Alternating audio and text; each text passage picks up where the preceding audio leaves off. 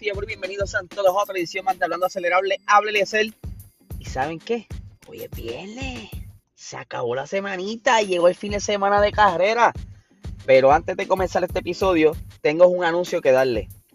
El municipio de Arecibo, KTC Culture y Revista Super Compacto te invitan a la gran exhibición de autos en el casco urbano de Arecibo el domingo 18 de julio a partir de las 11 de la mañana. Podrás disfrutar de una gran exhibición de autos de carrera, drift, motora, track, stands, 4x4, exóticos, clásicos, en un ambiente totalmente familiar con kioscos de comida y bebida. En adición tendrá una exhibición de accesorios para autos, eh, para, motoras y para 4x4. Y saben que mi gente, la entrada es gratis. Y no tan solo eso, PR Racing Sports va a estar allá. Vamos a tener un spot por allí. Vamos a estar con ustedes si se dan la vuelta compartiremos, va a tener un par de cositas para regalar, así que eso va a estar bien interesante para que se den la vuelta y la pasemos cool. Eh, obviamente, con total seguridad, distanciamiento social, todo bien chévere para que ¿verdad? salga una actividad súper, súper ready. Pero vamos a lo que vinimos. Vamos a estar hablando de la novela, a continuar el episodio de la novela, de, lo, de las piezas flexibles, de lo que es el Real Wing flexible, que ya saben que Luis Hamilton tiró la piedrita, tiró el comentario y esto como que ha, revolcado el avispero. Y en especial, Andrea Seidel estaba molesto en una entrevista ayer diciendo que es injusto que la FIA eh, espere tanto para volver a hacer este tipo de pruebas de flexibilidad a las piezas de los monoplazas. Y mucha gente dirá, pero ¿por qué hay que hacer las pruebas de nuevo si inicio de la temporada ya se hicieron? Sí, se hicieron, pero la fuerza que se le aplicó a estas piezas fue de 750 newton. Y la fuerza y la prueba que le van a hacer ahora será de 1000 newton, o sea, va a ser un poquito mayor eh, para ver cuál de los equipos está eh, fallando en esa fuerza, que eso tiene que ver mucho con el artículo 3.8, si no me equivoco, donde la, las piezas no pueden tener X cantidad de flexibilidad en cuanto a milímetros y grados se refiere. Pero yo digo, si tú estás quejándote, tú tienes que estar bien seguro de que tú no tengas nada ilegal porque sabes que el golpe para atrás viene, porque esta, a esta categoría donde están tan parejos van a aprovechar la más mínima eh, falla o, o, cosita que te dejes ver porque te van a tirar para atrás. Ya lo hizo ahora Mercedes con, con Red Bull. Ya se le juntó McLaren. Así que McLaren, ponte las pilas. Que tú estés al día porque te va a caer fuego. Pero Andrea está molesto también. Porque no solo Red Bull lo está utilizando. Ferrari tiene un rear wheel similar. Alfa Romeo y Alpine. O sea, que de suceder algo. Eh, o banear este tipo de, de tecnología en los monoplazas en varios equipos para afectar. Eso estaba hablando el jefe de Alfa Romeo y dice, mira, esto es un chiste, mano. O sea, ¿qué, qué, qué es esto? Están peleando por... A nosotros no nos, da, no nos hace tanta diferencia. ¿Cuál es el problema? Si nos banean estas piezas, eso va a, perdóname, va a significar mucho dinero para Alfa Romeo. Y quizás les cueste un empleado o dos. Porque esta, gente no ve eso. O sea, no todos los equipos tienen el budget suficiente para poder hacer un, tipo, un cambio como este. Yo me imagino que la, de haber algún tipo de cambio, la FIA tiene, que sé yo, este, darle un tiempo de gracia o, darle este, una flexibilidad en cuanto a dinero, porque tienen que invertir en diseño e invertir dinero. Pero pues esto es lo que está pasando eh, me alegró mucho ver ayer a Ferrari dominando esa segunda práctica.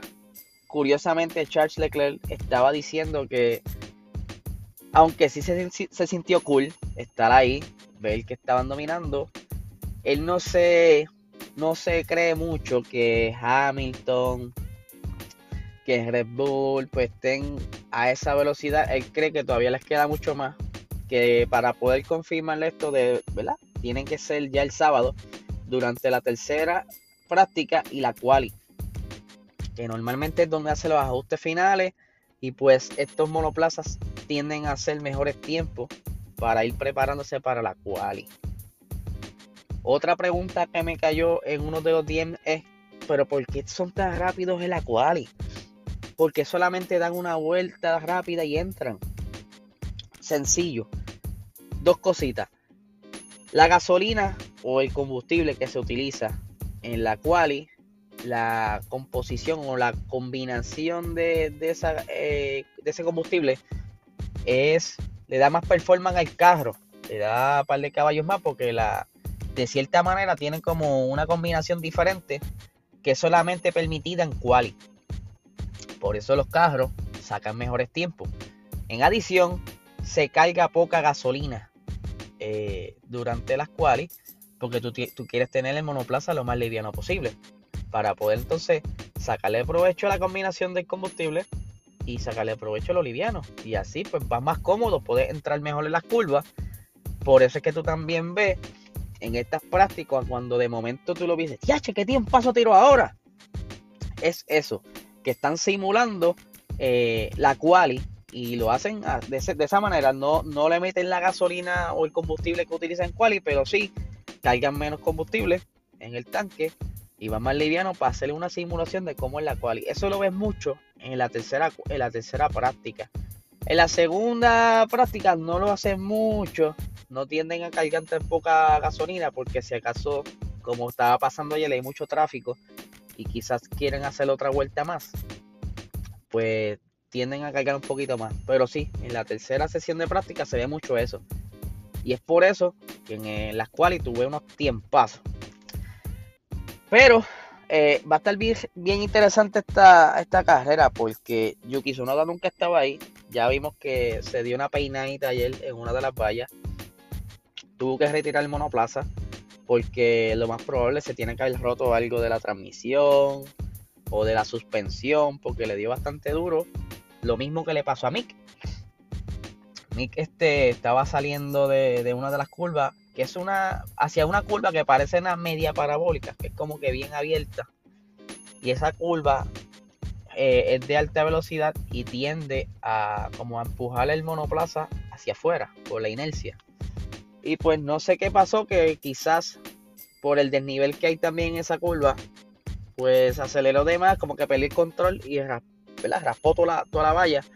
Y tuvo que dejar el monoplaza en la salida de emergencia cerca de, después de la, del túnel, hay como una salidita, como en la autopista, que muchas veces tú ves que hay un, área donde si te quedas sin freno, pues te tiras para ese lado para poder detener el, carro. Pues así mismo en, la, en, la, en esta pista tienen como una, una escapadilla donde si ocurriera un incidente, pues se tiran hacia allá. Esto es eh, justo donde está la chicane después del túnel. ¿Por qué está eso ahí? porque algo similar le pasó a Checo Pérez hace varios años atrás, que de hecho, por culpa de Checo Pérez, está esa chicana ahí, porque venían tan rápido que, que él no sé si fue que, no recuerdo bien si fue que tuvo desperfecto mecánico o frenó tarde, y pues en ese entonces había como, como un esquinero en, ese, en esa área, y le dio sólido, y él incluso hasta quedó inconsciente, y pues a raíz de eso fue que hicieron esa pequeña chicken y, le pusieron esa salida de emergencia a la mano, a mano derecha. Vamos a ver qué sucede. Yo tengo esperanza que por, por, lo menos Ferrari no va a estar bastante atrás. Yo sé que pudiera estar cercano a, qué sé yo, la cuarta, quinta posición cuando hagan la quali. Porque es, es seguro que Red Bull o McLaren o Mercedes aprieten el paso, especialmente Mercedes. Esa gente tiene más truco que el cinturón de Batman. Por en buen sentido, esa gente tiene los mejores ingenieros, ya lo he dicho otras veces. Y tienen que estar sin dormir por ahí, haciendo todos los ajustes posibles. Según Hamilton, pues no estaba muy cómodo haciendo la práctica ayer. Este circuito, como mencioné hace poco, eh, tiende a ser incómodo en cuanto cuando hay mucha gente en pista pues si te lo encuentras en una zona donde no puedes pasarle, pues tienes que parar la vuelta rápida. Que eso pasó varias veces ayer.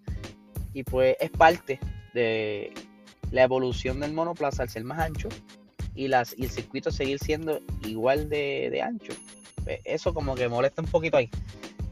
Pero nada, esta noche tenemos Box Talk a las 7 y media de la noche y a las 8 de la noche estaría entrando Glory Racing, va a estar conversando con nosotros allí, va, vamos a preguntarle quién, quién es su piloto favorito de la Fórmula 1, eh, a, quién cree va a ganar este fin de semana, vamos a estar una conversación bien chévere, así que los invito, eh, los esperamos por allá para que interactúen con nosotros en el chat, saben a, a los que están siempre con nosotros, ellos saben que tratamos de contestarle a todos eh, darle la atención que se merecen y que se, se sientan parte de, del show de, de Box Talk.